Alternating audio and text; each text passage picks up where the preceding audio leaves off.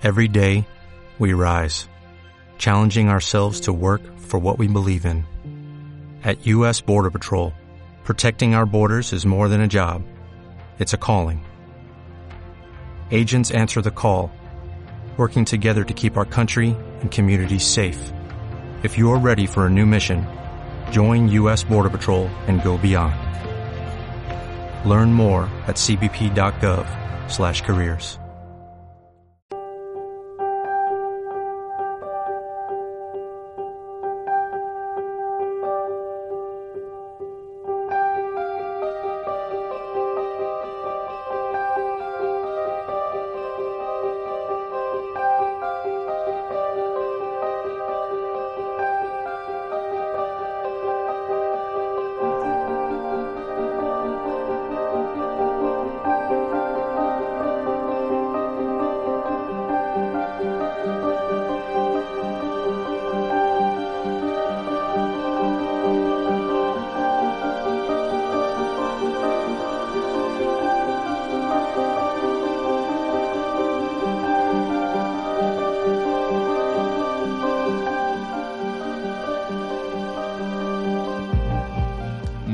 buenas noches, bienvenidos al programa 90 de Misterios en Viernes.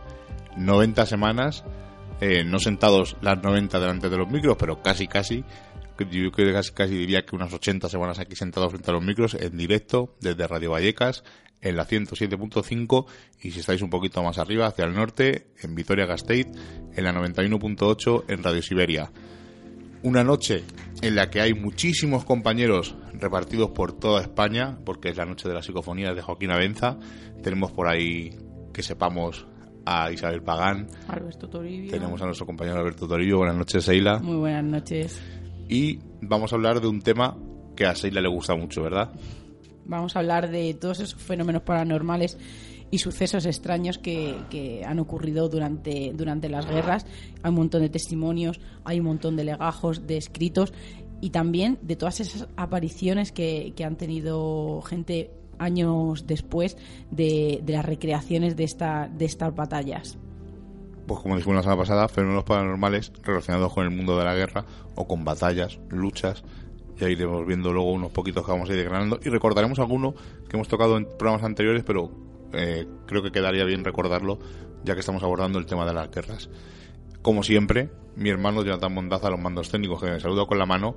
Y hacía mucho que no teníamos este tipo de visita en el estudio. Y no, no estoy hablando de nuestro ermitaño, que no sabemos dónde está. Porque en invierno es como los osos y duerme y coge energía para luego venir en primavera, le crece la barba y no sabemos si podrá acompañarnos algún día. Estamos hablando de nuestro pequeño explorador al que tenemos en el mando técnico y me saluda con la mano como mi hermano Jonathan Mondaza.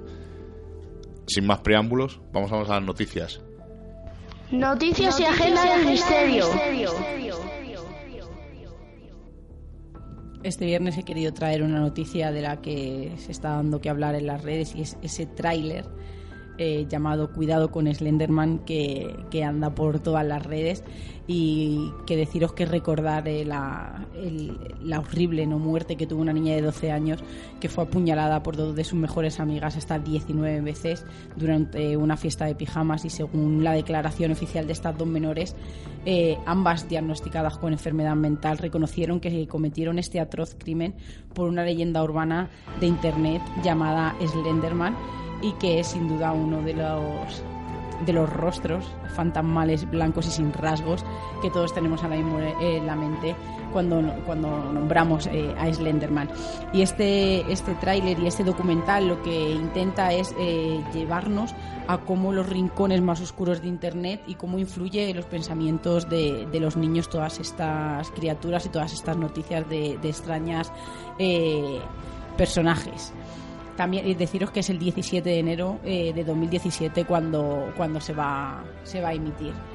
Y os voy a traer, eh, se la he copiado a mi amigo Serach, que le acabo de echar un vistazo en su Facebook. Eh, han encontrado a la momia más joven del mundo y no lógicamente no es la primera vez que se descubre un feto momificado y este creían que era que era un pájaro estos restos se conservan en el Maidstone de Museum en la ciudad británica de Kent y había pasado totalmente desapercibida y como deciros que se pensaban que, que era un, un, halcón o algún tipo de ave, pero no, estos restos momificados eh, datan de unos 300 años antes de Cristo y deciros que la, que la momia se cree que es la momia más joven porque tiene unas 17 semanas y todos los que habían encontrado eh, eran de 18, de 20 o incluso de más semanas. Así que yo creo que estamos ante un hallazgo bastante importante pues eh, darle las gracias a Serach por, poner esta noticia.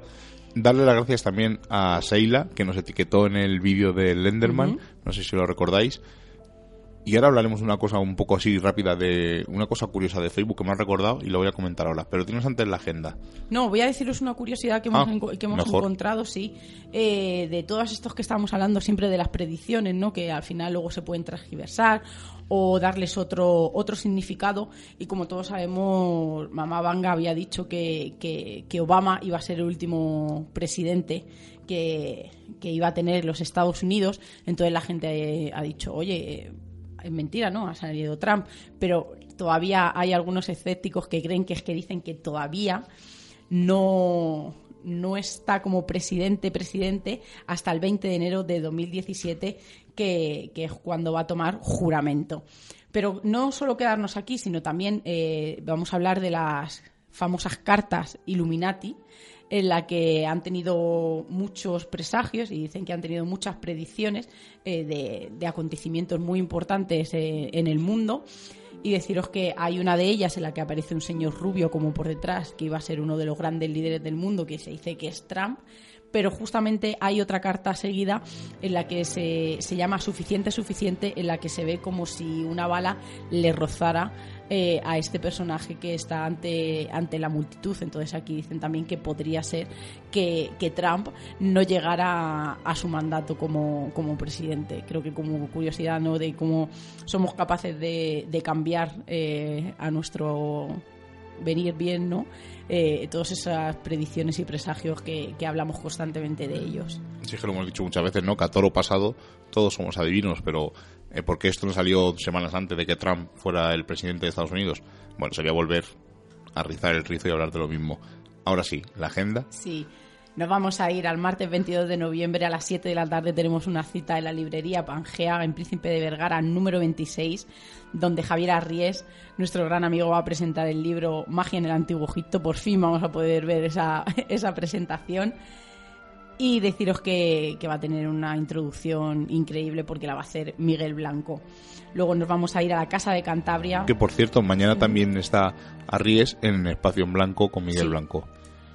Eh, nos vamos a ir a la Casa de Cantabria, Pío Baroja número 10, el jueves 24 de noviembre a las 7 y media de la tarde, donde eh, Alfonso Hernández, que es un ingeniero de telecomunicación y arquitecto de sistema, va a impartir una conferencia titulada Misterios de la Ciencia, el Universo. Y como no, nos vamos a ir a nuestra casa espírita favorita, que es la de aquí de Madrid, de la calle de la Bolsa número 14, como cada viernes a las 7 y media de la tarde, donde Miguel Pedrero va a hablar los visitantes, seres de otras dimensiones en nuestro mundo iba, nos va a ofrecer una paleta de circunstancias en las que seres de otros mundos y de otros planos han podido aparentemente acercarse al nuestro para así hacernos crecer eh, esos enigmáticos hechos que, que, como hemos dicho, eh, tenemos tanto interés en ellos. Y hemos dicho una cosa que, eh, de Facebook, ¿no? que gracias a Serach y gracias a Seila eh, hemos conocido estas noticias, aunque ya las habíamos, las hemos visto a posteriori, pero eh, Seila nos etiquetó, por ejemplo, en esto del Lenderman, será eh, comparte muchas cosas en Animas al Descubierto. Por cierto, eh, no lo dije la semana pasada, pero lo digo esta. Si podéis descargaros el programa de Animas al Descubierto de la semana pasada, el de la historia de los Andes, el de coche, es un testimonio brutal. Desgarrador casi, ¿no? Es uno de los programas mm, todos me gustan, pero este es toca una sensibilidad, eh, la forma de expresarse de este hombre, de contar la historia que vivieron, eh, para que no sepa el avión que se estrelló con el equipo de rugby, que sobrevivieron en los Andes y estuvieron durante un tiempo dados por muertos y ellos eh, tuvieron que comer carne humana y un grupo de, de, estos jugadores de rugby se fueron porque les daban por muertos, por desaparecidos y no se encontraban y ellos fueron en busca de su, de su salida. Lo repito, si lo podéis descargar y escucharlo, el Animas ha descubierto, es uno de los programas que tocan la fibra. Lo que estamos diciendo de Facebook, eh, me la ha recordado Seila, ahora mismo. No, no íbamos a hablar, lo tenía aquí marcado, pero íbamos a hablar de otra cosa, pero al decirme esto, vamos a comentarlo. Eh, pasa una cosa muy curiosa y Seila, incluso Johnny, puede opinar de ello si quiere. Eh, hay mucha gente que te manda la solicitud de amistad. eh, gracias a la radio pues, vamos conociendo gente. Hemos conocido gente estupenda como Isabel. Hemos conocido a Marc, con el que estuvimos el otro día en el programa de radio. Hemos conocido a Serach, hemos conocido a Lola. Hemos conocido a mucha gente. Y hay gente que nos etiqueta en vídeos y, y en cosas y en noticias, como hizo Seila. Pero hay gente que pues, para promocionar sus vídeos te etiquetan. A mí personalmente me da igual. Eh, no sé si es que piensan que van a poder, va a llegar a más gente por la gente que tenemos en contactos y tal, pero el otro día hablándolo con Isabel, eh, decía que por qué no podemos nosotros seleccionar quién etiqueta eh, sus vídeos en mi perfil. A mí realmente me da igual. Pero otra cosa muy curiosa es que mucha gente nos manda la solicitud, está relacionada con el mundo del misterio, evidentemente, le acepto, miro un poco su historia, miro un poco que no sea un perfil de estos falsos que se crean que tiene dos fotos y está creado y no hay más historia, y lo acepto y automáticamente te mandan el- eh, la solicitud de que le guste su página donde él hace las cosas. Me da igual, ¿no? Pero oye, dejadme ver qué hacéis, eh, dejadme ver qué trabajo tenéis, dejadme ver qué programa de radio hacéis o lo que sea, y ya si me gusta, no os preocupéis que yo le voy a dar al me gusta, igual que lo hace Seila o lo puede hacer Johnny. No sé si os pasa muy a menudo. A mí me pasa, casi casi tengo un par de solicitudes diarias Sí, yo creo que, que por tener el grupo. Bueno, y por cierto, lo comentaba hace poco Nieves Álvarez también, Sí. eh, que le pasaba igual, ¿no? Que le mandaban varias solicitudes y que le mandaban automáticamente, le daba el que sí, ¿no? Confirmaba, porque claro, es una cosa de misterio, y automáticamente le ponía, eh, un usuario ha dicho que de- le digas al me gusta a su indiques. página. No, hombre, a mí me parece un detalle un poco feo. Pero bueno, entiendo que, que es como una plataforma más para, para hacerte conocer y me parece, me parece estupendo porque nosotros jugamos el programa en otras páginas, etcétera, etcétera, que creo que esto es... Sí, pero lo colgamos en grupos. Sí, sí, sí, pero que No me, me cuelgo parece... No, mi programa No, No cuelgo el programa en Me el refiero perfil que- de alguien, me a no ser, por refiero- ejemplo, de Johnny Ya, o el tuyo, me pero... refiero que es una plataforma buena para darte a conocer, pero sí que es verdad que, que no me hace falta que me digas e indica que te gusta, porque a lo mejor lo primero que no me gusta, pero lo segundo que si yo eh, te he aceptado, por norma general voy a intentar saber quién eres o qué haces o si estás en un grupo o, o realizas una actividad u otra. Entonces yo ya sabré, como tú bien has dicho, es eh, cuando lea tu trabajo o cuando lea vuestros relatos o cuando lea lo que lo que sea que hagas, eh, qué actividad sea, darle al me gusta o no. Pero sí que es que me parece un, poco feo. Entonces es resumir lo que siempre decimos, que la gente no lo hace porque te interese o porque ya le haya gustado lo que yo hago, sino solamente el me gusta y, y creo que es el resumen final. Yo puedo decir que, que no, que a mí nadie me manda solicitudes ni nada. En plan, páginas, ninguno, no tengo esa suerte. Es que eres el- el- la persona oculta de Misterios en Claro, Viernes. yo, yo es que no soy popular. La- Muchas veces nos preguntan, ¿pero Johnny qué hace? Y le decimos, "Oh, pues Johnny es el del mando técnico, ¿por qué no habla ahí? Y el Yo- fotógrafo, yo Sí, siempre no, digo sí, que es sí. nuestro gran fotógrafo y sin él no podríamos enseñaros todo lo que todo lo que lo que hacemos y todo lo que vivimos si él no viniera detrás haciendo las fotos que hace no no podríamos enseñároslo y solo podríamos venir a la radio a contarlo sin ningún apoyo visual Yo estoy la- en la parte oculta de este grupo, pero estoy. Pero o sea, además- la parte oculta de la luna la cara oculta es la más importante y ahí está también Ay, qué bonito. Ahí está lo de Mirlo Rojo de Benítez, en la parte oculta. No, ponemos aparte de lo de Benítez. Eh, para el 100, lo digo desde aquí, aviso 10 programas antes. Para el 100 te vamos a entrevistar a ti, para que cuentes un poco tu experiencia, la cara oculta de Misterios en Viernes y de Exploradores del Misterio. me Madre gustaría mía. que vierais la cara que acaba de poner porque casi se le salen los ojos como a Jim Carrey en la máscara. No, que sepáis que eh, algún día lo pondremos. Tenemos un pod Antes de empezar con el mundo de la radio, hicimos un día un podcast Qué en casa. bueno. Eso fue increíble. Y, y, y estamos allí entre amigos, estábamos, estaba eh, Merino también por allí, no Luis Merino que luego va a decir unas cosillas, sino otro Merino que tenemos, eh, estaba Josito, estábamos allí todos reunidos haciendo un podcast sobre, sobre las vivencias que teníamos de exploradores, llevábamos muy poquito, llevábamos un año.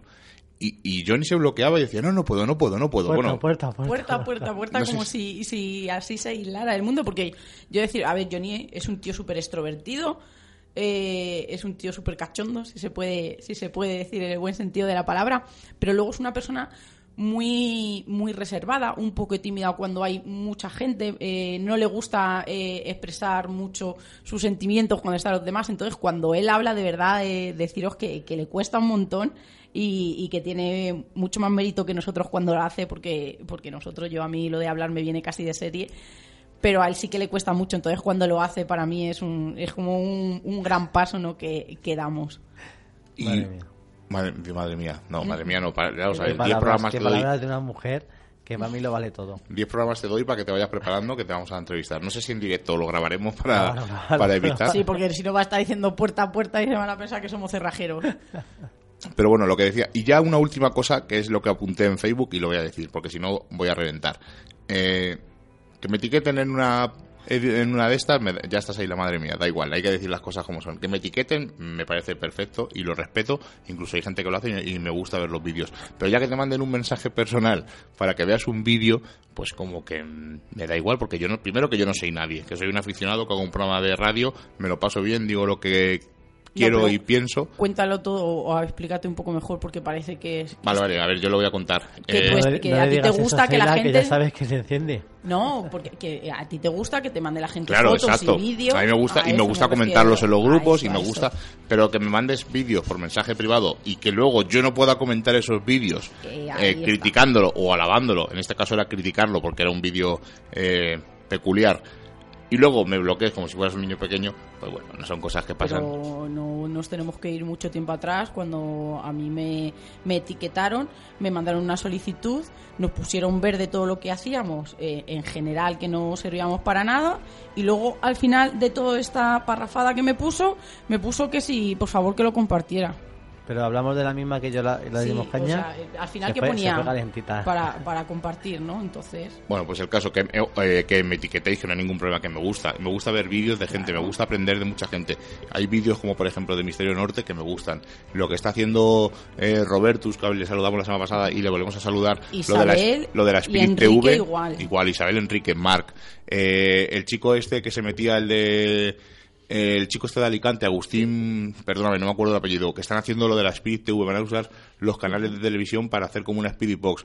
Lo veo todo, me gusta. No comento porque no tengo mucho tiempo, pero lo suelo ver casi todo y me gusta. Y etiquetarme en algunas cosas que, o lo que queráis, que me parece claro, bien porque, porque, las veo. que luego al final solo se queda con lo malo de los comentarios que hacemos de que no nos gusta, de que no sé qué. No, porque Igual, también alabamos eh, a muchísima gente. Hay unos chicos, hay un chico de Málaga que no recuerdo ahora mismo que va por los montes, por los cortijos y me gusta lo que hace también. El, Está Pablo Moreira, que lleva haciendo vídeos toda la vida, que, que, Y también que me nos gusta. encanta. O sea que eh, etiquetarme, no, a ver si me- no me entenderéis No, mal. eso. Eh, me gusta todo y lo veo en grupos y comparto y, y me, me encanta. Pero eh, Era la que- censura era la censura de, o sea, el mandarme un mensaje privado para Pero que vea un vídeo de y luego. van de listos, y no es así. Pero vamos, son algunos determinados Sí. personajillos. Bueno, vamos a seguir hablando de cosas un poco extrañas dentro del misterio antes de empezar con lo de la guerra.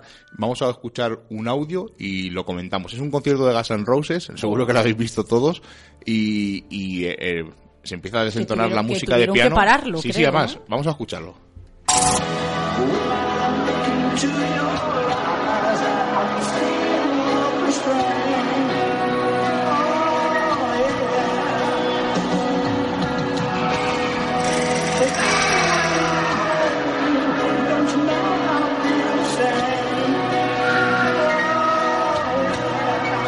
Oís las toques de piano, ¿no? Unas teclas. Sigue.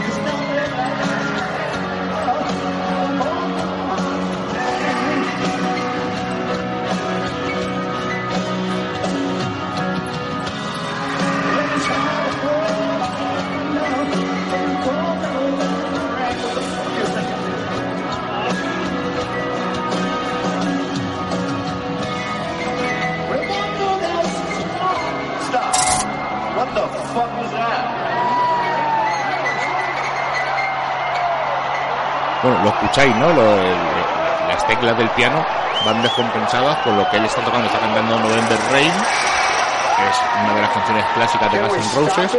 Y en el vídeo no se ve bien las teclas, pero él ve como hay un momento incluso en el que gira la cabeza como diciendo alguien está tocando el piano, son las teclas que se oyen de fondo y no sabe exactamente qué es lo que pasa. Además el vídeo dice, pero qué, qué cojones está pasando, o sea, lo dice claramente. Y para la canción y tienen que parar el concierto porque él piensa que alguien está tocando el piano, incluso dicen que un algo paranormal, un fantasma. Y, y luego en un comentario jocoso él dice, bueno, por lo menos me da igual que sea un fantasma o un duende, pero por lo menos que, que me acompañe en la canción y que no toque lo que le salga de las narices. O sea, es una cosa curiosa. Yo pienso que es un fallo del piano, evidentemente. Puede ser, también decían que era un poco como promoción. Promoción. no yo lo que eh, he pensado al leer esta noticia que creo que a los Guns no, no les hace falta no tal promoción como, como esta. A lo mejor, ¿sabes lo único que me enfada de esto? Que siempre se tire como a lo, a lo fácil, ¿no? Venga, vamos a meter los fantasmas o vamos a meter los fenómenos paranormales para una promoción o para... y ya no es lo que a lo mejor me, me molesta un poco de, de esta noticia que se tenga que... Porque, por ejemplo, también lo podría haber dicho y no lo dije cuando hicieron la presentación de, de los cazafantasmas de las chicas, ¿no? En, en la estación de, de tren. Que es, es lo fácil, ¿no? Tirarte a lo... para que la gente, porque es lo que más lee, ¿no? O que le gusta a la gente sus titulares. Bueno, o como cuando Estopa estaba promocionando el disco y fue a Cuarto Milenio contando una historia de que habían visto un Pues tampoco me fantasma. parece bien. Porque si lo hubieran hecho ahora, que ya no están en promoción del disco, a lo mejor Claro. me hubiera parecido más curioso Claro. la historia, pero en plena promoción. feo, claro, me parece un poco feo que, que utilicen eso. Oye, que a lo mejor es verdad que les pasó, que yo no dudo que no, pero que lo utilicen como para Yo sí. promocionarse. Yo sí lo dudo. Pero bueno, porque además luego en el vídeo musical salen eh, gente de cuarto milenio, o sea que me parece un poco cogido por los pelos. A ver, que a lo mejor lo vio. Eh, yo tengo una anécdota, lo voy a contar. Tengo un primo, os vais a reír, porque es para reírse. Tengo un primo que eh, hace muchos años vino y me contó, oye, me ha pasado esto y tal. Él dice que se fue una noche de fiesta y que llegó a casa en un estado no sobrio, un poco eh, mareado, vamos a decir, y dice que dur- se acostó en casa de un primo eh, y que en mitad de la noche, bueno, en mitad de la noche, no, ya amaneciendo, dice que dejó la persiana entornada y que el único rayo de luz que había entró y le dio en el ojo y él le despertó. Y que al despertarse, una mujer vestida de negro encorvada le estaba mirando, él se quedó muy quieto pensando que era alguien que estaba en la casa por- de su primo, porque no sabía quién era, y vio que la mujer se dio la vuelta y se fue. Al levantarse le dijo, oye, que tu abuela me ha dado un susto y dice, no, no, si aquí no hay ninguna abuela ni nada. Y él jura y perjura que vio a esa mujer. Y luego él dice, sí, sí, lo- pero también no estaba en, con- estaba con mucha resaca, no estaba en condiciones, pues a lo mejor los señores de estopa, que no lo sé, ojo, eh, eh, venían a lo mejor de un concierto, o vete a saber, y, o soñó, o no sé. Es una historia, vamos, por lo menos curiosa, para que la quiera volver a ver. Vamos a terminar muy rápido. ¿Os acordáis la semana pasada la foto de los 30 cazafantasmas con la señora en medio? Nuestro amigo Luis Merino nos ha hecho el, el análisis con su eh, recordar. eh, podéis mandarle fotos a fotografiafantasma@gmail.com o si os no podéis mandársela ahí por lo que sea y os acordáis del nuestro, misterios en viernes y nosotros se la remitimos rápidamente. Este es el análisis de la foto de los 30 cazafantasmas y del supuesto fantasma.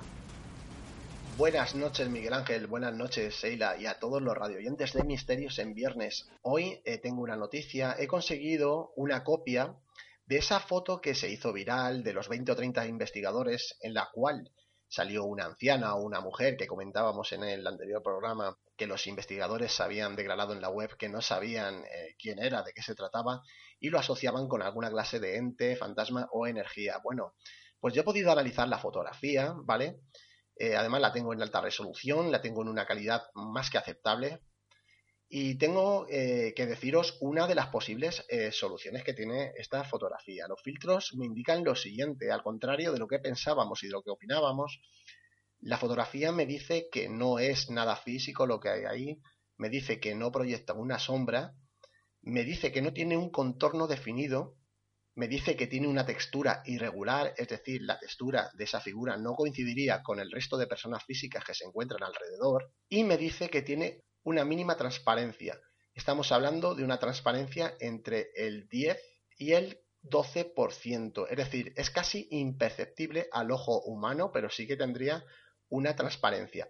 Bueno, si a mí me llegara una fotografía igual que esta de primera mano, en un principio diría que no tiene una solución lógica o que no tiene una resolución final, es decir, la dejaría como inconclusa y la dejaría en el aire. Pero en ocasiones solo hace falta observar para fijarse dónde puede estar el truco. Y es que las mentiras pueden parecer verdades si las vestimos de latín. Es decir, tengo que pensar que el fotógrafo colocó a los investigadores de una manera definida para después colocar y posterizar esa figura, seguramente colocada pues con alguna clase de programa bastante profesional, diría yo, porque la verdad es que da el pego más que aceptable. Pero como digo, si vosotros os fijáis y quitarais esa figurita, veríais que queda un hueco eh, bastante más ancho entre investigador e investigador que lo que es el resto, que parece que están como más juntos. Yo creo que esa sería la solución. Bajo mi punto de vista, estaríamos ante una manipulación fotográfica. También tengo que decir que al pasar esta fotografía a código HTML, es decir, a código de texto, eh, sí que me indica que ha sido manipulada además con varios programas. Eh, uno de ellos está Photoshop. Yo no quiero pensar mal, yo no es eh, que quiera decir que ha sido mm, manipulada para poner el fantasmita y más si venimos hablando de gente de una manera profesional. no me gustaría pensar que esto ha sido así, pero parece ser que todo indica que esa figura ha sido colocada ahí un poco aposta, ¿no? Digámoslo así. Esta es mi solución final. Espero que estéis de acuerdo conmigo y si no lo estáis, pues ya sabéis, eh, hay opiniones para todo tipo. Esta solo es una de ellas. Muchas gracias, Miguel Ángel, Seila, y un abrazo a todos los amigos de Misterios en Viernes. Pues habéis escuchado el análisis de Luis Merino. Os recuerdo fotografiafantasma.gmail.com y si no, eh, misterios en viernes y nosotros se la remitimos a Luis. Guerra y fenómenos paranormales. Pues hoy para cambiar un poco el ritmo, empiezo yo contando la primera historia sobre lo que el tema que estamos tratando.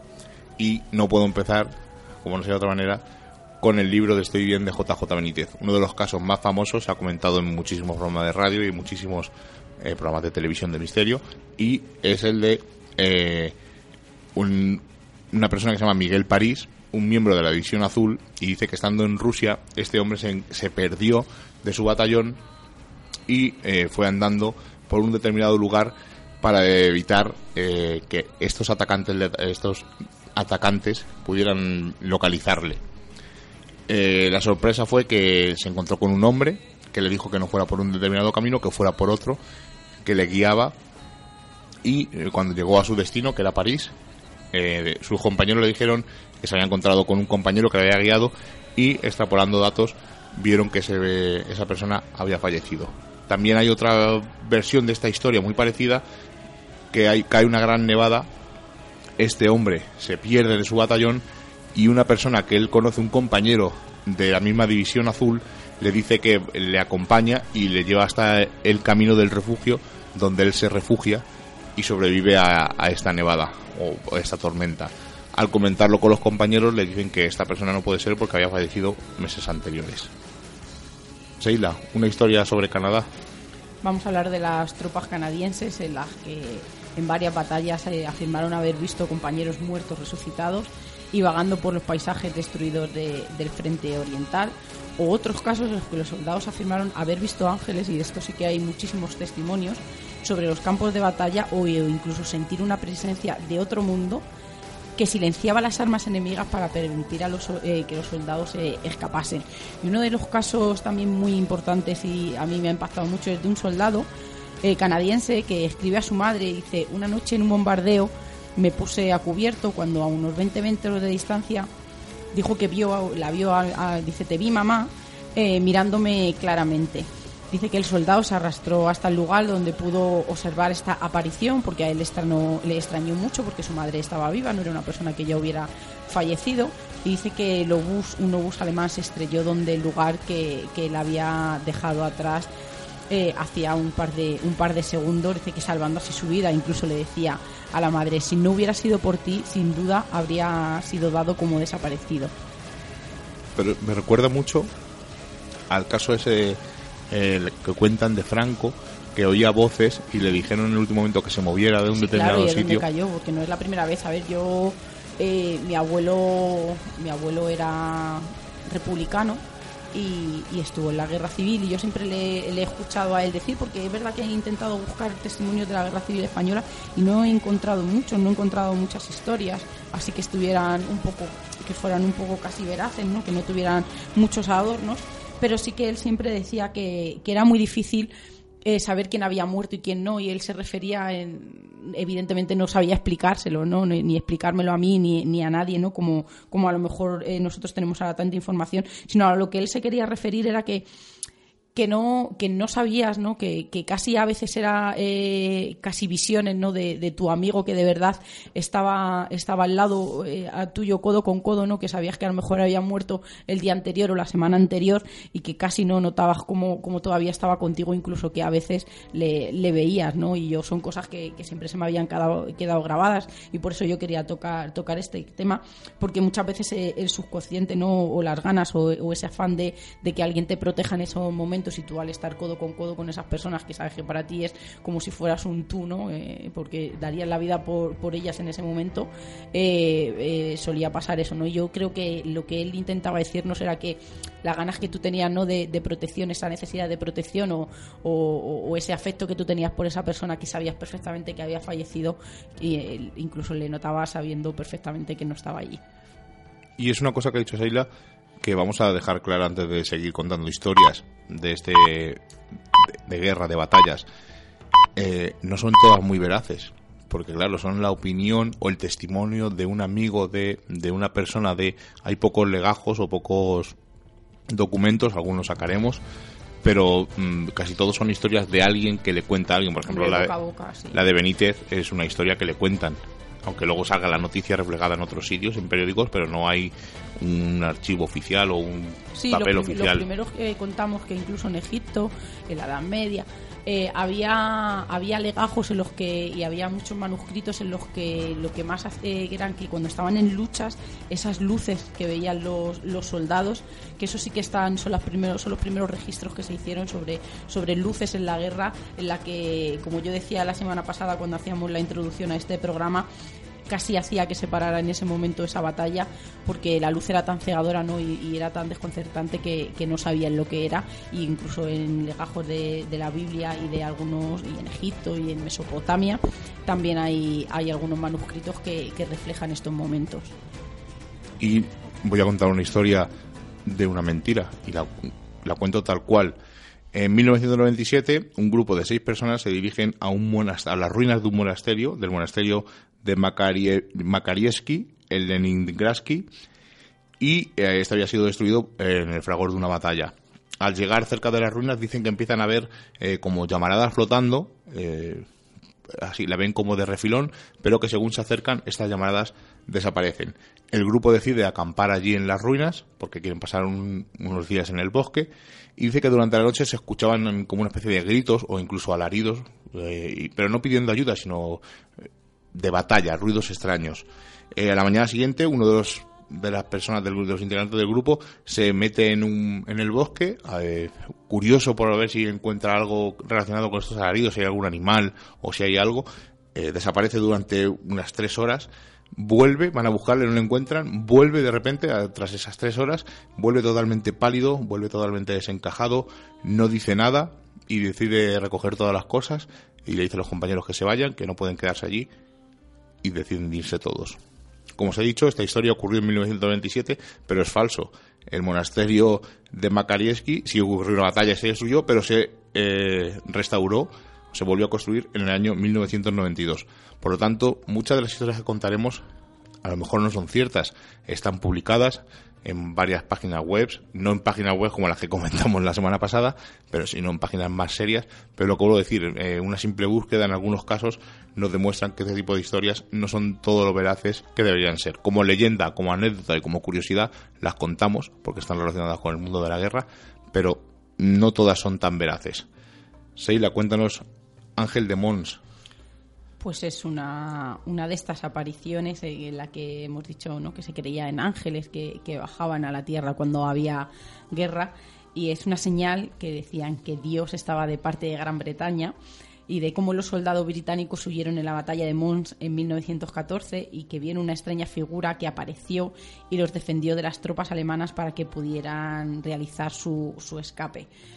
Eh, deciros que este, que este suceso fue descrito como la aparición de San Jorge, de San Miguel o de, incluso de una multitud de guerreros angelicales. Pero muchos de los entusiastas de los ovnis creen que ahora aquel ángel, eh, como dicen, por ejemplo, el experto eh, Kevin Goodman, dijo que, que había sido, que, o que creen que fue una aparición de, de un extraterrestre, una, una visita ¿no? de, de, alguien de otro mundo, y él dijo que el enigma ovni era desconocido durante el conflicto de la Primera Guerra Mundial, por lo que las tropas eh, podrían relacionar este evento que ellos vieron como una señal de Dios, pero podría ser de, de, un visitante que bajó. Y no es el primer testimonio que, que luego dicen, ¿no? Que, incluso vieron alguien de forma rara, diferente, que no, que no lo catalogaban como humano, que, que lo describían con unos colores un poco fuera de lo normal, que, que realizó unas maniobras o, que hizo que aquella, que aquella batalla se disolviera o incluso que ayudara a un bando o a otro. Y es que eh, el fenómeno ovni empezó a ser más reconocido eh, sobre lo que contamos eh, Kevin, Kevin Arnold, creo que eso, Jack Arnold fue el que vio los platillos volantes. Lo digo de cabeza porque soy muy malo con el fenómeno ovni, así que perdonadme si meto la zarpa. Pero sobre todo con el tema del Área 51, la caída del ovni, etcétera. No, incluso que toda esta gente que, que sabe más, ¿no? Expertos de ovnis han llegado incluso a relacionar eh, todas esas apariciones marianas con, con, que sean apariciones, apariciones ovnis, que no creo que sea una teoría muy descabellada, que eh, a los religiosos evidentemente no les vendría bien aparte, o, o, para ellos sí que será una cosa para echarse las manos a la cabeza, pero yo creo que no es una teoría muy descabellada que en ese momento no se sabía, como por ejemplo aquí en la Primera Guerra Mundial, eh, no se sabía ni, ni se tenía mucha información sobre el fenómeno ovni y que eh, al pasar el tiempo, al hilar las cosas, ¿no? y eso sí, los que, que a veces nos gusta tanto hacer esos nuditos, pues podría perfectamente encajar en el fenómeno ovni. Pues del año 1915, en una batalla, en la batalla, en la campaña de Gallipoli, ocurrió un hecho que ya hemos contado en un programa anterior, que es una extraña nube que unos soldados se metieron dentro de esa nube y desaparecieron. Incluso eh, la declaración posterior supuestamente fue desclasificada de unos documentos en el año 1965 y dice que había una nube extraña que medía unos 800 pies de largo, unos 220 metros de altura y unos 200 metros de ancho, que un grupo de soldados se metió dentro de esa nube. Eran, no llegan a decir exactamente cuántos, eh, varían entre los 200 y casi casi los 500 en algunos en algunos casos. En otros incluso llegan a decir que son 4000 o sea que depende de dónde busquen la fuente así es. Y dice que estos soldados se meten en esa nube y desaparecen. De repente dicen que esa nube empieza como a flotar empieza a subir es una especie de niebla se convierte en una especie de nube y que se va y todos esos soldados desaparecen. Dice que cuando en Turquía se le comenta a ver si saben algo sobre estos soldados. Ellos dicen que no saben nada y estos soldados de repente eh, desaparecen. Pero vamos, vamos a hablar de, de un personaje muy famoso. Vamos a hablar de Barón Rojo, eh, este piloto militar alemán que derribó a unos 80 aviones enemigos durante la Primera Guerra Mundial antes de ser abatido en 1918 sobre el río Somme en Francia. Pero aparte de haber derribado un montón de, de aviones, también se dice que es el primer la primera persona en derribar al primer ovni de, de, la historia. Y es que iba con su, con su amigo Peter y que dice que se encontraron en una misión durante, durante una madrugada donde de repente dice que vieron como un platillo de color plata al revés, cubierto de luces intermitentes de color naranja. Yo me, me, me gustaría ponerme en su lugar, ¿no? El describir, a lo mejor nosotros ahora, pues, como siempre decimos, tenemos mucha contaminación y sobre todo de imágenes pero ellos eh, creo que sería una cosa que les impactó bastante y que les costaría eh, mucho describir realmente cómo, cómo, fue aquella experiencia que ellos tuvieron en aquel momento. Dice que ellos en, en, ese momento ya se dieron cuenta de que no se trataba de una aeronave normal, de que algo extraño estaba ocurriendo y que Barón Rojo no tuvo ni, ni dudó en un momento en, en derribarlo Dicen, estábamos aterrorizados porque nunca, nunca habíamos visto algo así. El varón inmediatamente abrió fuego desde el triplano y lo bajó como una roca, rompiendo la rama de los árboles y estrellándose en el bosque. Y así pasó que esta aeronave cayó al bosque y ellos dicen que, que inmediatamente después de, de, este aterrizaje forzoso eh, había dos pilotos, fijaros, le llaman, le llaman pilotos, en el interior de, de este platillo y que después eh, ellos, eh, estas, dos personas o personajes, eh, consiguieron huir hacia, hacia los árboles.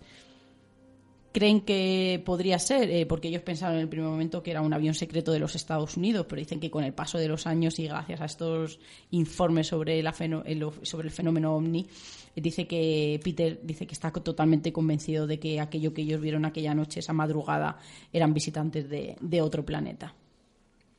Puede ser curioso que el famoso varón rojo. Claro Además, eh, deciros que pues, los historiadores han puesto en duda mucho esta historia, ¿no? Porque no, no cuadra muy bien con fechas, pero eh, eh, podemos tener, pues como hemos dicho antes, que, esos avistamientos eh, coinciden perfectamente como con esos ángeles, que era lo más, lo más común en aquella época, decir que habían visto un ángel en el cielo, que podría ser evidentemente un ovni y no un milagro como mucha gente pensaba.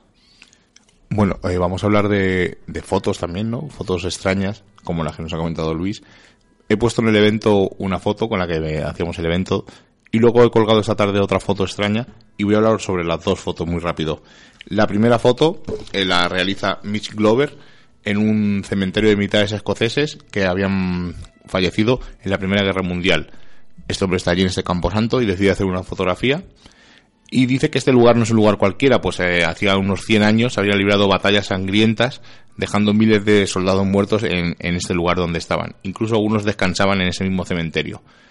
Eh, dice que el hombre cuando llega a su casa, que no vio nada extraño, y cuando llega a su casa y mira la fotografía, eh, ve como en una parte, la parte izquierda, según se mira la fotografía, según miramos nosotros, se ve como una figura muy transparente, translúcida, y dice que puede ser un fantasma de ese camposanto o de esa batalla que hubo hacía tanto tiempo. Pero hemos puesto otra foto esta tarde. Es una mujer la que realiza esa foto, se llama Charlotte Harding, y dice que haciendo un paseo familiar eh, eh, con su hija y con unos con sus nietos decide hacer una- unas pocas fotografías y justo en las cercanías del museo de St Fagans en Cardiff eh, justo al sur de Gales dice que es un sitio antiguo donde en el siglo XVII se desarrolló otra sangrienta batalla de la guerra civil inglesa y justo en ese entre los arbustos dice que cree ver dos personas que están hablando entre ellos. La foto está subida con un y marcada con un círculo azul como tal y cual con la han colgado ellos y yo realmente ahí no veo nada. En la otra foto sí se ve más clara, se ve como una persona translúcida, más que parece que está con los brazos en jarra, pero en esta yo realmente no veo nada. Además ha puesto una compañera, creo que ha sido Cristina, eh, que es como mirar las nubes, ¿no? Cada uno ve un poco lo que, lo que quiere. Pareidolia. Exacto. Pero este, esta foto me recordaba como cuando fuimos este verano a- al cementerio de alemán de, De de. Cuaco de Juste, que ahí estaban todos los alemanes que pudieron eh, recoger sus cuerpos ¿no? y, y- y ponerlos allí por lo menos una cruz. eh, durante que habían muerto durante durante toda la guerra cuando vinieron a ayudarnos y no tuvimos ningún resultado no tuvimos ninguna foto es- eh, extraña, así que es un lugar ¿no? que, que se te ponen casi los pelos de punta y lo que notas es pues, lo que decimos, no la impregnación, pero bueno, también puede ser un poco de sugestión de ver allí. Lo que a mí, lo primero, ¿no? cuando estábamos dando una vuelta, así, estás viendo nombres y, y un poco el rango que tenían, pero lo que, lo que me hizo no mirar es, es la edad ¿no? que tenían todos estos chavales porque ninguno pasaba de los de los veintipico años y sí que, que, hubiera sido un, sitio no de, porque ahí hay impregnación igual que todos los sitios que hay batalla. No solamente que se hayan quedado a lo mejor allí algún alma perdida que no lo creo no porque elegirías otro otro sitio para ir no en ese momento no tan tan feo no pero sí que es verdad que impregnación de dolor, de emoción en ese momento, de, de esos gritos y esos, y esos llantos ¿no? que, y alaridos que se recogen en muchos, en muchos no solo cementerios, sino en sitios que, que puede que pueda haber habido allí un- una batalla o algún tipo de, de guerrilla. Además, eh, había varias tumbas sin nombre. Sí. Y hace poco he leído una historia sobre un, un, un soldado que falleció en Mallorca o en Menorca. Hablo de cabeza, ¿eh? no, no Creo tengo que ni idea. Menorca, creo. Y dicen que eh, el cuerpo que se llevaron no es el cuerpo de suyo, sino de un pastor que había allí y también falleció en el accidente. Y había una controversia o una historia sobre que él es el único eh, soldado que no está en este cementerio de Cuacos de Yuste. Una, una puerta así curioso que me acabo de acordar y no lo habíamos preparado para el programa, sino que me- al comentarlo Seila me, me lo he recordado. Voy a hablar de un par de visiones más. Visiones curiosas. Eh, dicen mm, un grupo de personas, de unas 30 personas, que pudieron contemplar en el año 1745 eh, un ejército fantasma que marchaba sobre el cielo en Cumbria durante la época de la rebelión de los jacobitas. Eh, dice que justo en ese mismo sitio, en 1746, se llevó la batalla eh, a cabo, la batalla de Cu- Cuyoden o Cuyoden, perdón, y que se ha visto eh, guerreros fantasmales. Esta noticia es tan rara que ven los fantasmas, incluso según las fechas que ponen ellos, antes de que ocurra, porque si en 1745 ven estos fantasmas y luego ocurre en 1746, es un poco extraña esta noticia. La he puesto porque me llamó mucha atención porque el baile de fechas descuadraba. Pero eh, otra noticia de visiones o otra historia, otra leyenda. En 1904 un grupo de escolares va con su profesor eh, hacia la colina, una colina, la colina de Marplit, en Devon, y dicen los alumnos que ven a un hombre vestido totalmente de, con, una chaqueta de color castaño, con marrón, manchado de barro, con un sombrero de alas anchas negro, y le ven corriendo por allí como si estuviera medio, medio loco. Lo curioso es que solo los niños, el profesor no ve este espectro, fantasma o, espíritu o lo que sea. Dice que el hombre está como exhausto, que está eh, aturdido, asusta a los niños y los niños eh, deciden irse de allí corriendo y el profesor pues se va con ellos. Eh, investigan y ven que en el año 1685 un hombre que vivía en una granja, o en una colonia que había allí, dice que fue uno de los eh, que consiguió escapar de una batalla que se ocurrió en esas inmediaciones. Justamente se llama la batalla de Sedgemoor y fue el único hombre de los pocos que hay supuestamente legajos que sobrevivió a esta a esta cruenta carnicería. No sabemos si sobrevivió o no, pero otra eh, vertiente dice que este hombre cuando llegó a su casa le estaban esperando, justo cuando iba a juntarse con su mujer y sus hijos, una turba de soldados le atacó y le derribó y le mató. Haciendo el programa, el programa eh, me intenté leer, ¿no? Porque, porque se deben a, esta, a estas visiones, ¿no? Porque a veces se hacen en grupo, como ha juntado la de, la de los niños en el cole. Y hay, hay muchas teorías y hay una teoría que dice, eh, la que tú has dicho, ¿no? Que, que no cuadraban fechas, que, se, que esas visiones se tenían antes. Y, y una de estas eh, vertientes, como tú has dicho, es eh, que esas apariciones o esos ángeles que venían o esas luces que, que ellos que esas personas veían de o esas recreaciones de las batallas era porque también uno de, de las misiones que tenían estos personajes entre comillas era cambiar eh, el futuro. Entonces eh, venían por cualquier motivo para, para, cambiar el futuro o para que esa batalla eh, tuviera un ganador u otro o que no o que no sucediera. Eso me ha recordado a cuando subimos a la charla de Benítez, que él dijo que mm, justo un poco antes de que ocurra algún desastre, tipo terremoto o tipo catástrofe, eh, se ven eh, aparatos ovnis, objetos volantes no identificados, por la zona. Y él dice que si él puede, eh, él no, no decía claramente, sino que insinuaba que si ellos venían a como a avisarnos. Claro. Ahora yo pregunto, porque yo me lo pregunté en el momento, ¿y si son ellos los que provocan este tipo de cosas? Puede ser y por eso justo donde ellos aparecen ocurren este tipo de desastres. También estaba otra teoría que he estado leyendo. Eh, tú vas a un sitio, ¿no? En el que en el que sabes que ha ocurrido una batalla, incluso que tienes familiares que han estado en esa guerra o, involucrados de, de alguna manera u otra, incluso de generaciones anteriores entonces, eh, esa añoranza ¿no? de, esa persona que ya no está, que falleció en ese momento, de todas esas historias que tenemos detrás, nos hacen eh, que esta aparición casi eh, emerja de, la nada y vuelvas casi en tu subconsciente a recrear como tú, como tú piensas que, que fue esa batalla. Y todas las que se hacen en, en grupo, eh, casi todos normalmente tienen conocimiento de cómo fue y dónde fue esa batalla que están viviendo y es como también las ganas, entre comillas. La predisposición. Sí, ¿no? Y las ganas de, de, ver eh, casi real, las, por eso digo las ganas, las ganas de ver casi real eh, esa batalla en vivo. Vamos a seguir contando casos y cosas curiosas. Cuéntanos un caso de un poeta. De una aparición. Vamos a hablar del poeta inglés Wilfred Owen, que fue asesinado el 4 de noviembre de 1918 al cruzar un canal.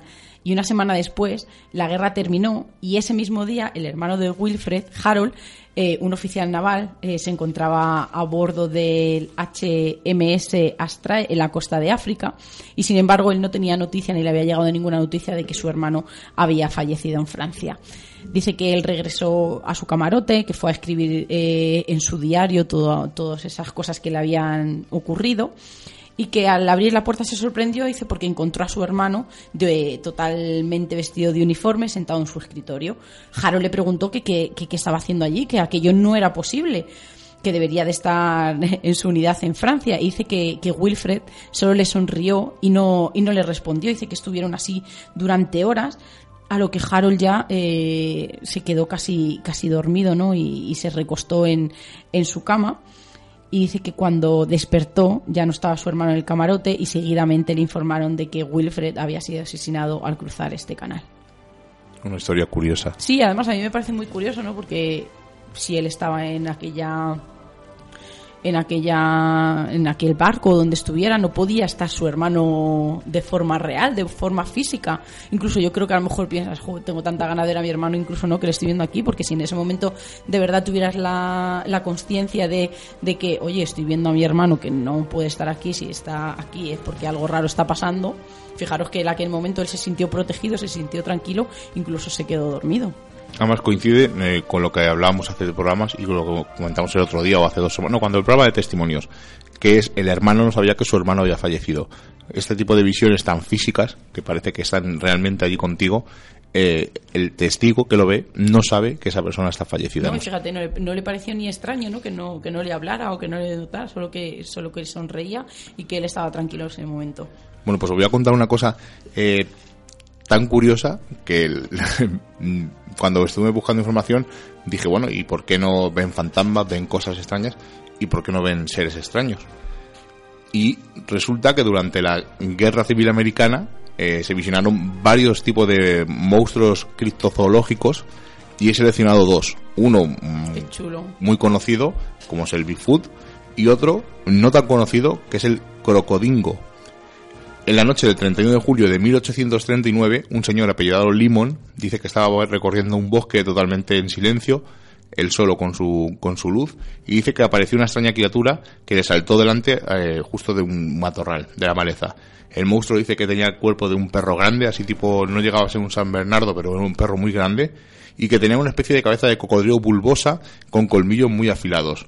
Dice que este hombre se asustó y, y que lo que más le llamó la atención era el horrible hedor que despedía. Dice que olía como un osario, como un grupo de huesos. Algo que le sorprendió. Dice que pasó mucho miedo. Salió corriendo, esta figura, este monstruo, este co- eh, crocodingo desapareció.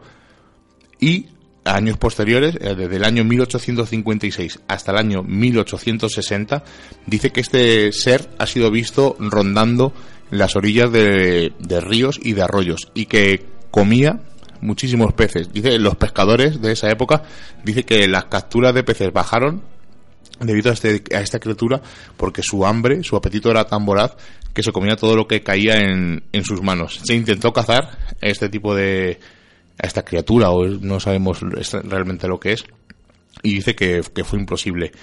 Durante la guerra civil, soldados confederados volvieron a decir que habían visto al monstruo, que estaba en el campo, que estaba incluso eh, atravesando desiertos, corriendo por encima de colinas, que incluso se mm, eh, llegó a amenazar a ciertos soldados. Y dice un, uno de estos relatos que un soldado llamado Roger Owens eh, dice que se encontró a la, a la criatura encorvada sobre el cadáver de un soldado caído y que al parecer lo estaba como guardando o quería guardarlo. No sabía si la el, el ser había matado a este soldado porque estaba un poco mutilado, pero que no, no sabía si había sido por el ataque de este animal o por un ataque de una bomba. Ahora me he acordado que, el otro día leí un poco como por encima, que creo que era la Segunda Guerra Mundial, que lo que habían visto era como el chupacabras. Como el y que lo que hacía era alimentarse de todos esos cadáveres de los soldados que, que, que yacían muertos. Ahora menos que había apariciones de, del chupacabras. Hombre, segunda- durante la Segunda. Guerra Mundial aparecieron los famosos Foo Fighters Claro. y los Gremlins. Ujú. el primer, la primera descripción de un Gremlin fue en- durante la Segunda Guerra Mundial. Os he dicho eh, otro animal. Aparte, bueno, había, había visiones en determinados lagos como de monstruos tipo Nessie, pero os he dicho del Bigfoot y estamos hablando que un soldado llamado James Moore del 60, del regimiento, perdón, del regimiento de infantería de Pensilvania, de la compañía K, eh, le mandó una serie de cartas a su esposa mientras que estuvo en esta batalla y dice que eh, un día algunos hombres empezaron a gritar diciendo que una especie de hombre bestia muy peludo había entrado en una caseta y que había ido cogiendo como comida o o en seres que había en este sitio. Dicen que tenía unos 8 pies de alto, que tenía mucho pelo, que el, pelo estaba enmarañado y que esta persona, este, al, al oír los gritos, esta bestia se subió al puesto de guardia, que era el sitio más alto que había, y desde allí saltó hacia el bosque y desapareció. Me ha parecido curioso no nombrar animales criptozoológicos durante la guerra y había más casos, pero estos son los dos que más me han llamado la atención. Seila, la guerra de Mesopotamia, ¿qué ocurrió allí?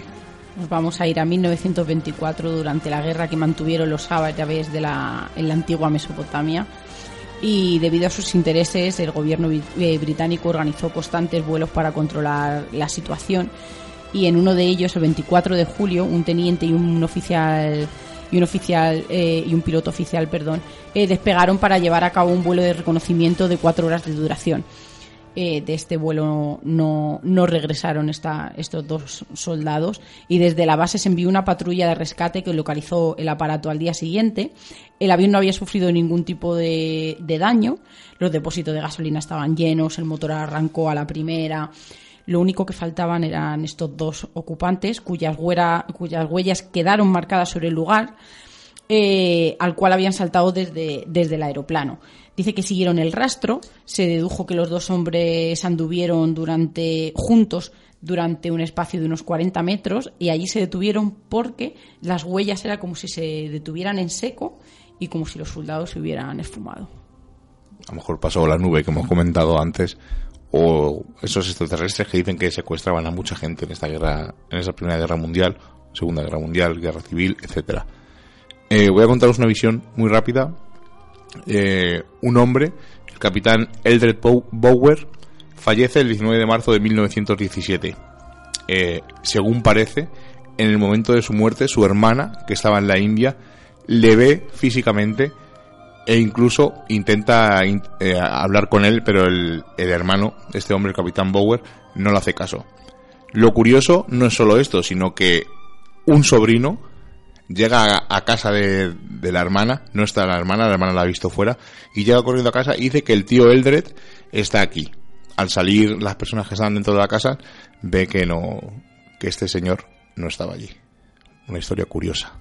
Esas apariciones, ¿no? Que casi vienen, como siempre decimos, a despedirse o, o al decir el último, el último mensaje. Y ahora que, que estabas diciendo lo de, lo de los ovnis, eh, estaba pensando, ¿no? Que de la, de la conferencia de Benítez salí, ¿no? Como, como un, un montón de información, ¿no? Con un patiburrillo ahí un poco, un poco extraño, casi algunas cosas que decía Benítez, ¿no? Que, que casi te podías echar las manos a la cabeza, pero luego las vas analizando y, y claro que no son tan descabelladas, porque ahora estamos diciendo, no, estamos hablando de guerras, estamos hablando de batallas, estamos hablando de, de miles y miles de, de muertos, ¿no? De fallecidos. Y él lo que decía, ¿no? Que tenía una teoría de que por qué esos visitantes que, que nos vienen a ver, eh, lo que lo que vienen es a buscar, ¿no? Y a recoger las almas de, de estos fallecidos. Así que si nos apoyamos en esta teoría o, o no pensáramos que, que es tan descabellada esta aparición o este papel muy importante de estas luces dentro de, de las guerras estaría muy muy hilado y no y no estaría fuera de tono. Claro, por eso he dicho que cuando el, Benítez comenta que aparecen eh, estas aeronaves antes de catástrofes, ¿por qué no ocasionan ellos estas catástrofes? Sí, Hacen o algo vienen a algo o vienen a llevarse los almas como para recoger decía, esas ¿no? almas, como él comentaba, él dejaba, os dejo esto sembrado Sí. y ya vosotros veréis. A mí una cosa que me llamó mucho la atención de Benítez, y sobre todo él lo, lo avisó, que su segundo libro basado en la trilogía de los ovnis, eh, habla de si estos extraterrestres son pacíficos o son... No, no sé si lo llega a comentar en el programa, pero lo vuelvo a, a comentar. Si son pacíficos o si son vienen a atacarnos. Dice que de los casos que él tiene, eh, por sorprendente que suene, el porcentaje más elevado de que vienen a atacarnos. Incluso él comentó un caso de un disparo de un, un ovni a una persona y le atraviesa la cabeza y dijo que el siguiente libro, en gran parte, hablará de estos, de estos temas de humanoides que atacan a, a seres humanos. ahí tenemos a un, a un grande, ¿no? Como puede ser Stephen Hawking, que, que él está totalmente convencido de que son hostiles y que él ha dado un montón, vamos, parte de su fortuna para estudiar este fenómeno y para, y para protegerse, ¿no? De lo que nos pudiera ocurrir. Y nos vamos a ir a otro avión en 1939, donde en un transporte, un avión de transporte militar despegó con 13 hombres a bordo en un vuelo de, de rutina. Dicen que tres horas después del despegue la torre de control recibió una llamada de socorro y que después eh, se hizo el silencio. Al parecer el dispositivo de búsqueda no se activó y el avión regresó a la base en un aterrizaje de, forzoso de, emergencia. Cuando el personal de tierra subió al aparato corriendo, no, no pudo, dice que se horrorizaron ante la visión de todos los cuerpos que yacían allí sin vida, 12 miembros de esta tripulación eh, tirados en el suelo. El piloto agonizaba, dice que murió instantes después de que ellos abrieran aquella puerta y que lo que les extrañó ¿no? y, que, y que les impactó fue el olor a azufre que inundaba todo, todo el avión por dentro. Y, de, que, y una cosa que, descubrieron después es que todos, los, eh, todos estos soldados que iban, incluso los pilotos, habían vaciado sus cargadores contra algo o alguien que no, no sabía lo que era porque aquellas muertes no eran de, no eran de bala. Dice que además de la parte exterior del avión se observó algún importante desperfecto, pero dicen que el personal de auxilio contrajo una extraña afección cutánea y que de, repente el velo del secreto militar afloró en este caso. Para despedirnos de este tema tan curioso, voy a contaros dos curiosidades. Estas sí que están. Eh, una se puede comprobar perfectamente, la otra es un poco eh, curiosa, pero la voy a comentar. Eh, la Primera Guerra Mundial acabó justamente, eh, oficialmente, se acabó el, a la undécima hora del undécimo día del undécimo mes, a las 11 de la mañana del día 11 del 11 de noviembre de 1918. Esto es, se puede comprobar, pero es muy curioso, ¿no? Y una cosa muy curiosa relacionada con un presidente, ya que hemos hablado de Trump, vamos a hablar de Harry Truman, dice o se cree que él, uno de los últimos disparos que se hizo desde una batería de guerra salió de las manos del entonces capitán de artillería Truman, que fue luego el futuro presidente de los Estados Unidos. Dice que estuvo disparando justamente hasta las 11 menos cuarto del día 11 de noviembre de 1918. Como curiosidad, queda bien, pero curiosamente, 27 años después, cuando ya era presidente, posiblemente él fuera también el último, eh, uno de los últimos en realizar los últimos disparos durante la Segunda Guerra Mundial, porque él fue el que dio la orden de que se efectuaran los bombardeos atómicos de Hiroshima y Nagasaki. Curioso. Creo que ha sido el broche ¿no? perfecto para, esta noche. ¿La semana que viene? Vamos a hablar, vamos a tener un, un invitado ¿no? casi de, excepción, eh, una, una, entrevista a Ariel Bossi, que ha escrito el libro Todo eh, sobre Stephen King y ya vamos a, hilar, como no, de, de, estos grandes libros, ¿no? Esos pozos de sabiduría. Vamos a hablar un poco de, libros con temática de fenómenos paranormales. Novelas de ficción o historias, libros de temática paranormal, ya que se acerca la campaña de Navidad, pues una serie de, no recomendaciones, sino libros relacionados por si os gusta esa temática. Oye, si os viene bien para hacer el regalo que no sabéis a quién hacérselo. Y si no, como homenaje y si no como y como recordatorio de este tipo de libros. Seila, buenas noches. Muy buenas noches a todos los oyentes y a ti también, Miguel Ángel. Pequeño explorador, hermano Jonathan Mondaza. Como ya hemos pasado el umbral mágico de la medianoche y nos reclama el misterio, nos ocultamos nuevamente en nuestras guaridas a seguir con nuestra vida mundana.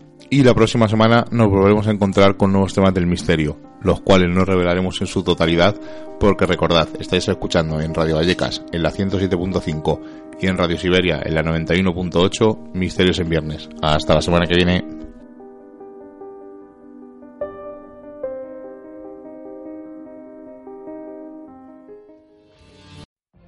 What if you could have a career where the opportunities are as vast as our nation, where it's not about mission statements, but a shared mission? At U.S. Customs and Border Protection, we go beyond to protect more than borders, from ship to shore, air to ground, cities to local communities. CBP agents and officers are keeping people safe. Join U.S. Customs and Border Protection and go beyond for something far greater than yourself. Learn more at cbp.gov/careers.